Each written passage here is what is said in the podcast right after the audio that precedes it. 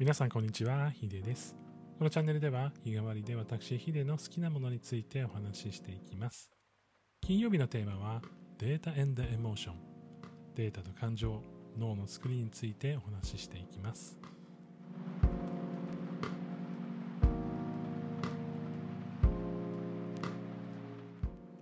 改めまして金曜日のテーマはデータ and Emotion 脳の作りや感情テクノロジーをどうつなげていくのか考えていきます。今日の話はですねどうしても他人と比較してしまう自分の話になります。え僕はですね結構卑屈になる瞬間が多いんですけれども自己肯定感が低いというよりは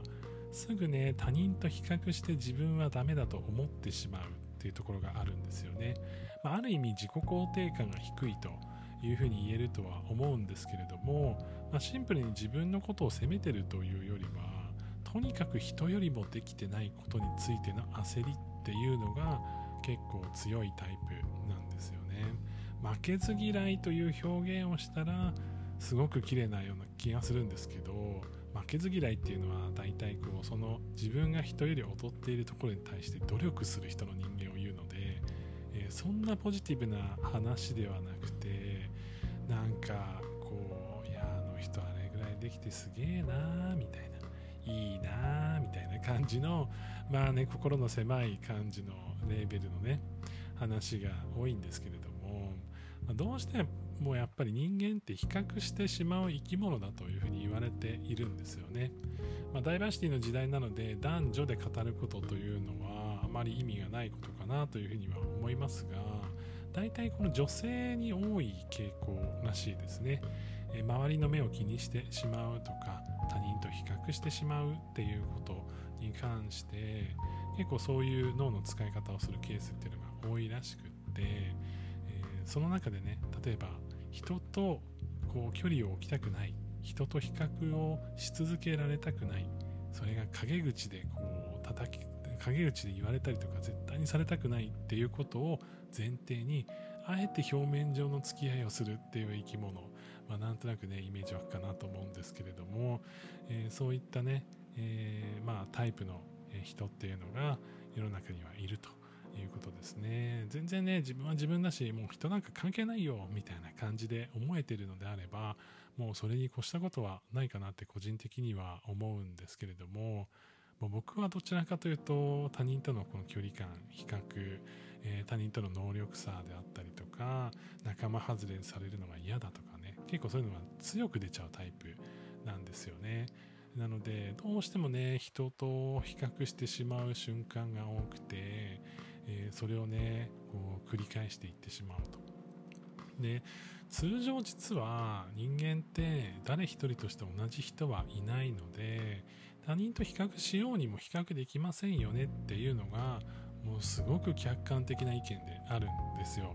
ただそれでもやっぱり自分は誰かと比べてとか、えー誰かすごいなと思ってしまうっていうのがあるのはそれはその他人から入ってくる情報ではなくて自分から取りに行っている情報がそうさせてるっていうのが強いと思うんですね。例えば具体的に言えば自分が何かしらできないなって思ってしまった時このなんか例えば僕は音楽作るの下手だなってちょっと思っちゃったと。いう時にまあそのままにしてれば、まあ、自分がその能力として高まる高められるように勉強するだけなのでいいかなって思うんですけどもあえて自分と同じような初心者の人を探してみたりとか、えー自分と同じような経歴とか自分と同じぐらいこう DTM とかね音楽作るのやってる人とかっていうのを自分で探しに行きえこの人は僕よりもこんなにできてるのっていうのをわざわざ見てそれで落ち込むっていうね。なんかもしこうあるなーって思う方がいればね嬉しいなと思うんですけども少なくとも僕はですねそういうことを結構繰り返してしまいまして自分でねその自分が傷つく対象を探しに行ってしまうと。でこれも脳の作り的にはあのとてもシンプルな話で人間っていうのは誰かと比較しないと生きていけないんですね。でなんでかっていうと自分の能力と、正しいかどうかっていうことって周りの環境に依存してるんですよ。自分がたの正しさ自分の能力っていうのって客観的に何ポイントとかレベル何って出るわけじゃないじゃないですか。ドラクエのようにねあの素早さいくつ攻撃力いくつみたいな感じで出てくればなんとなくねあ今これぐらいなんだって分かりますけどえ例えばドラクエの世界で数字化されてたとしてもですねそれは強い弱いがあってこれを例えば50って書いてあったらこれは50ってどうなんだろうみたいな。強いのかな？弱いのかな？みたいな感じで不安になりますよね。まあ、そんな感じで自分の基準がもしその数値化されてたとしてもですよ。されてたとしても誰かと比較しない限りは自分が今どの位置にいてどれぐらいそれで優位性を持ってるかっていうのがわからないっていうのがあるはずなんですよ。でそこで比較対象にするっていう時って別に芸能人とか僕はそのなんだ他のその作曲家の人と比較したりをプロの人と比較したりはしないわけですよ。でどっちかというと自分みたいに最近始めました。40も手前にして最近作曲始めましたみたいな人を探してきては自分と比較してしまうと。で似たような境遇を選びがちなのは脳の作り的に正しくてやっぱり比較対象とするためにはいろんな条件が揃ってないといけないんですね。で音楽の話をするんであれば音楽の話以外が揃っている。同じような境遇であったり条件だったりっていう必要があるわけですね。でその条件を満たしていて自分と同じように作っている人を見つけた時にそれをこう過剰に反応してしまうと。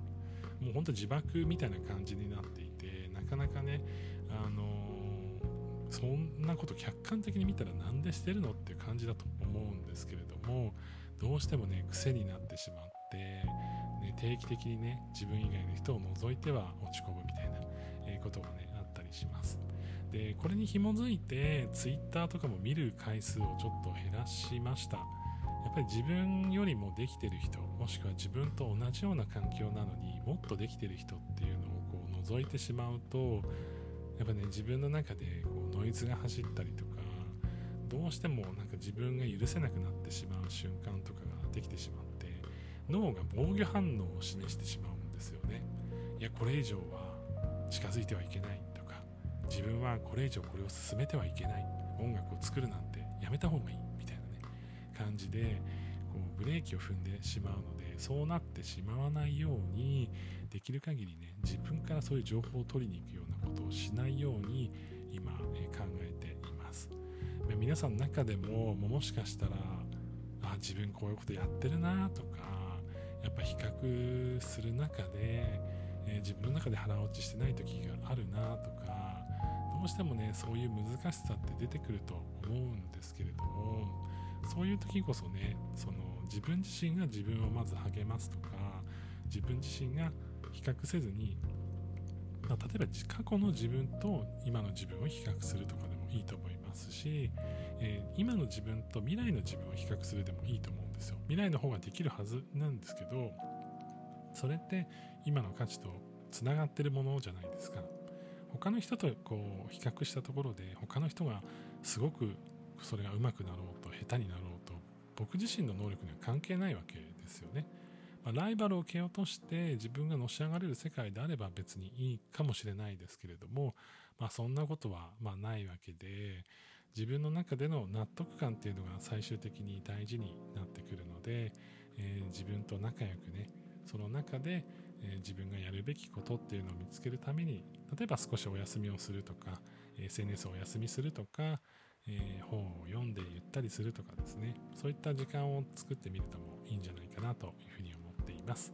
え、もしね自分の感覚こんな感じだったよみたいなのがあればお便りやレターなどいただけたら嬉しいなというふうに思っていますそれでは皆さん良い一日をお過ごしください。ヒデでした。